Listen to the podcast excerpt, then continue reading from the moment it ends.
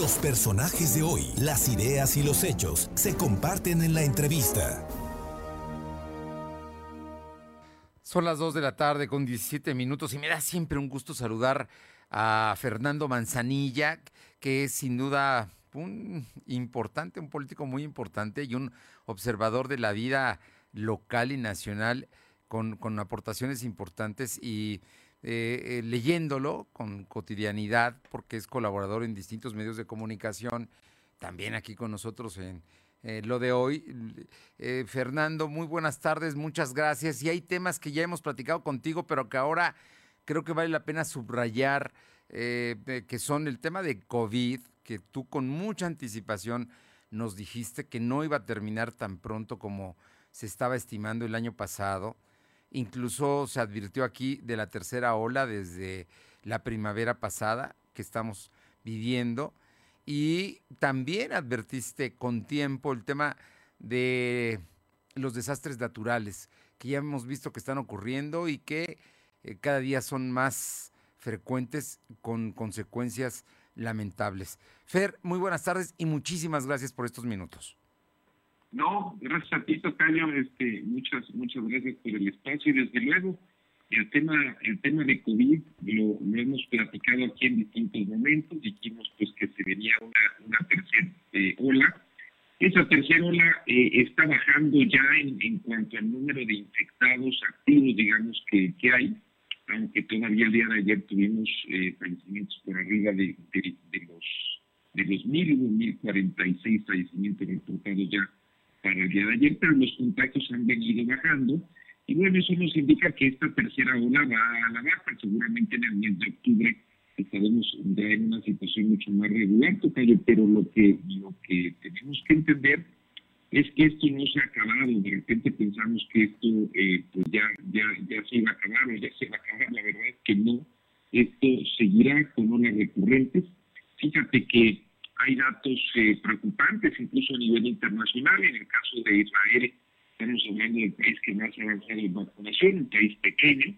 pero bueno, con una gran organización, ahí ya pues eh, más del 90%, casi la totalidad de la población ha sido, digamos, ya eh, eh, se ha aplicado al menos una vacuna, casi el 70% tiene ya eh, dos vacunas y eh, casi el 20% ya tiene tres vacunas y eh, te diría que están en los niveles más altos de contagio en las últimas fechas. Entonces, ¿esto qué, qué nos dice? Pues nos dice que, que el, el virus va variando, se van generando nuevas variantes, variantes que de alguna forma empiezan a darle la vuelta a las vacunas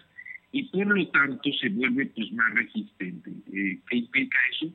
Pues no quiere decir que no nos vacunemos, claro, claro que hay que vacunarse, pero también quiere decir que tenemos que ser muy conscientes que esto no se va a acabar de un momento a otro,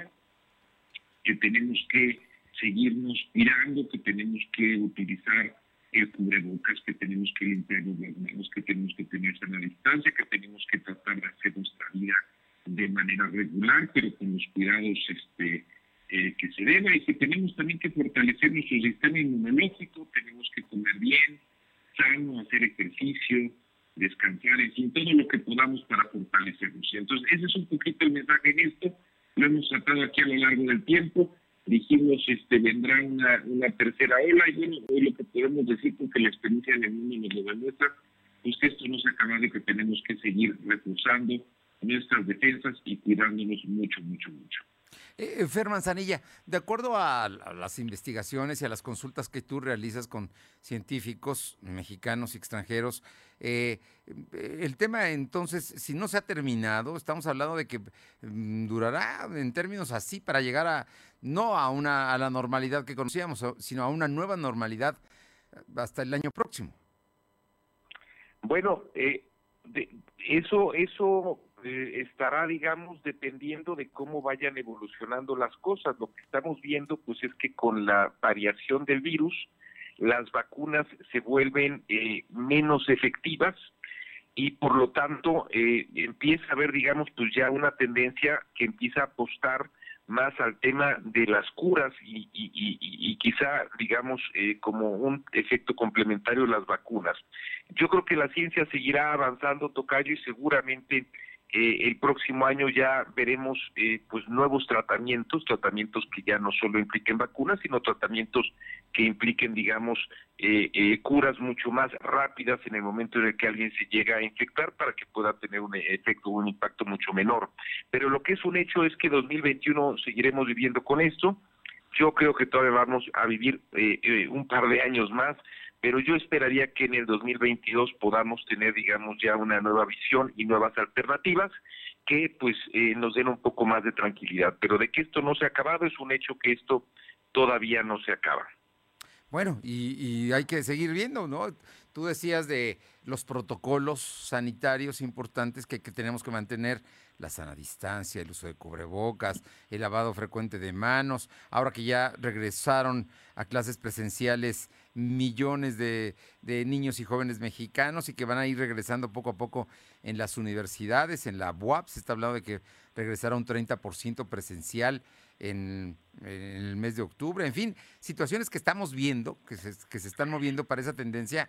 pero también hay eventos, ¿no? Como hoy que hay verbenas y celebraciones donde no necesariamente los mexicanos guardamos estos protocolos, Tocayo pues e, es que hay que tener justamente la conciencia de eso, Tocayo, hay que tener la conciencia de que esto no se ha acabado ni se va a acabar en el corto plazo, que si bien eh, eh, las vacunas parece, digamos, que han venido a ayudar en ciertas cosas, por otro lado, pues la evidencia internacional nos indica que tampoco están siendo la solución al problema y por lo tanto, pues no nos podemos quedar encerrados en nuestras casas, eso no es posible por la actividad que todo el mundo tiene que llevar a cabo, pero que si nos cuidemos y tenemos hoy el tema de las fiestas patrias, pues que seamos cuidadosos, que no estemos, digamos, en grandes reuniones, que no, digamos, este, que tratemos en la medida de lo posible de tener reuniones más pequeñas, que tratemos de tener este eh, eh, eh, distancia y lo que decía yo hace rato, el fortalecer el sistema inmunológico se está convirtiendo, yo creo, y se convertirá en un elemento central.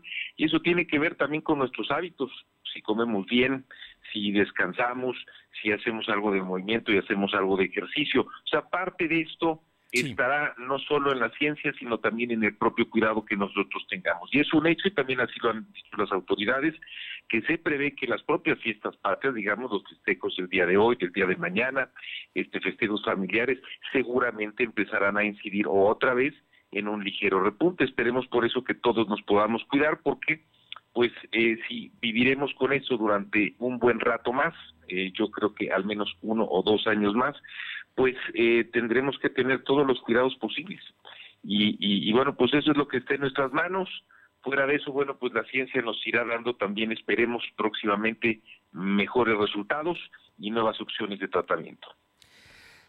Tocayo Fernando Manzanilla, leí con mucho interés un artículo que publicaste y lo publicaste previo al temblor de la semana pasada que nos sacudió eh, a una buena parte, ocho estados de la República, si no estoy mal, tuvo, estuvo muy cerca de las costas de Guerrero, 14 kilómetros del puerto de Acapulco,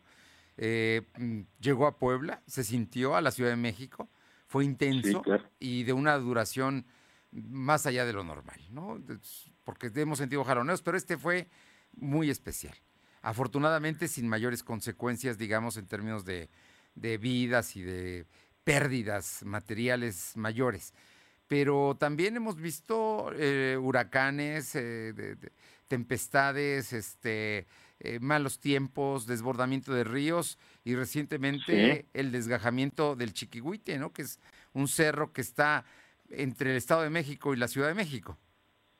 Sí, efectivamente. No, y, bueno, eh, he venido insistiendo justo justo en eso porque y además incluso hay quien eh, eh, llama o, señala el origen de la propia pandemia en el impacto que estamos teniendo en el ecosistema, en el planeta. hay quien dice incluso, digamos, que la pandemia es producto de eso, pero lo que es un hecho es que nuestros abusos, nuestros abusos, digamos, de la tierra, nuestros abusos en materia del calentamiento global que ha ido generando incrementos en la temperatura de todo el planeta,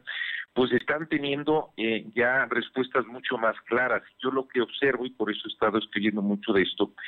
es que estamos viendo ya impactos eh, mucho más fuertes, mucho más agresivos de la Tierra este hacia pues nosotros, hacia los que habitamos la Tierra, eh, mucho más fuertes de lo que habíamos visto en el pasado eh, y creo que eh, particularmente este año hemos comenzado a ver mucho más de eso. Tú bien dices, tuvimos, eh, por ejemplo, en Europa varias inundaciones, entre ellas en Alemania, hubo incendios fuera de lo normal en Grecia y Turquía. Acaba de haber un huracán muy fuerte en Estados Unidos que el presidente Biden es el huracán y del presidente Biden lo llegó a comparar con el huracán Katrina, que fue el huracán tremendamente destructivo. Este este huracán Ida este nos eh, pues, trajo imágenes muy fuertes de Nueva York, de Luisiana, de Mississippi. Tuvimos el terremoto de Haití, un terremoto también muy muy fuerte y aquí en México hemos empezado a tener yo te diría algunas señales pues que son particularmente preocupantes. Eh, yo escribí que habíamos comenzado a tener eh, actividad sísmica en San Luis Potosí, una zona que es una zona carente de actividad sísmica, de repente hubo tres días consecutivos con, con movimientos, el mayor de ellos de 4.5, que es un movimiento, bueno, pues ya de, cierta este magnitud. Intensidad. Tuvimos el, el, sismo ahora este de Acapulco, el de, el de 7.1,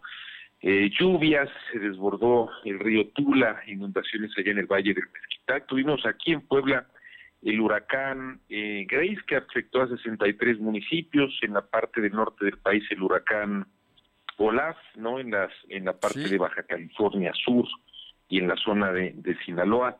Y bueno, no quiero ser ave de mal agüero tocayo, pero llevamos dos días con actividad sísmica inusual en el Popo. Es decir, estamos viendo cosas que no habíamos visto antes y creo que eso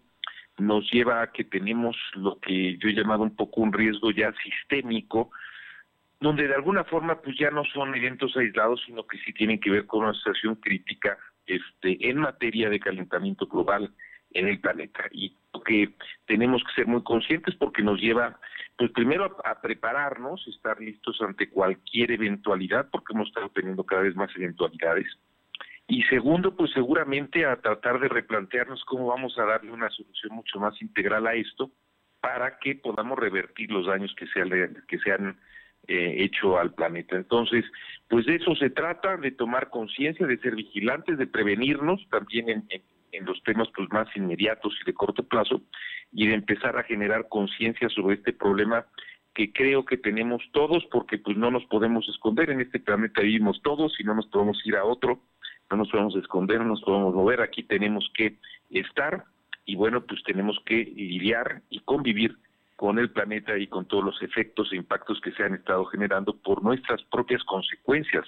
en, eh, eh, pues en la forma en la que nosotros hemos también tratado al planeta. Em,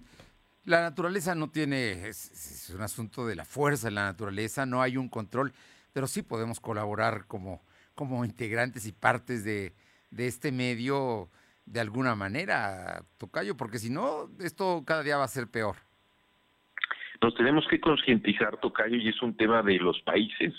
Por ejemplo, México tiene un acuerdo firmado a nivel internacional, bueno, muchos países lo tienen, que se llama el Acuerdo de París, que quiere decir con cómo bajar las emisiones, ¿no?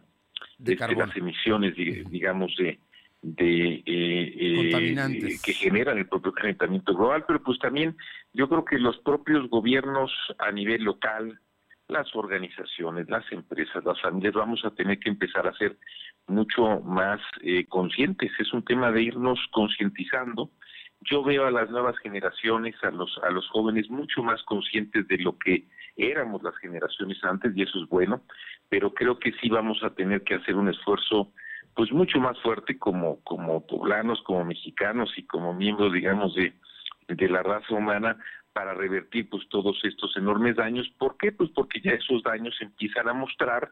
efectos muy muy fuertes de la naturaleza con los cuales pues no queremos lidiar. Y mientras también en el corto plazo pues entender que si se empiezan a dar estos efectos que estamos viendo vamos a tener pues también a través de nuestros sistemas de protección civil a nivel de las localidades, de los municipios, de los estados, de los países, pues que irlos fortaleciendo. Tenemos que tener sistemas de protección civil que nos ayuden a poder enfrentar los fenómenos de este tipo mientras se sigan dando. Pues eh, Tocayo Fernando Manzanilla, como siempre un gusto escucharte y hablar de estos temas que, que no podemos oslayar ni tampoco dejar a un lado. Son importantes porque son parte de la vida. Así es, Tocayo. Siempre un gusto también de hablar contigo y desde luego con tu auditor. Te mando un fuerte abrazo y te agradezco muchísimo. Abrazo, Tocayo. Muchas gracias. Gracias. Buenas tardes.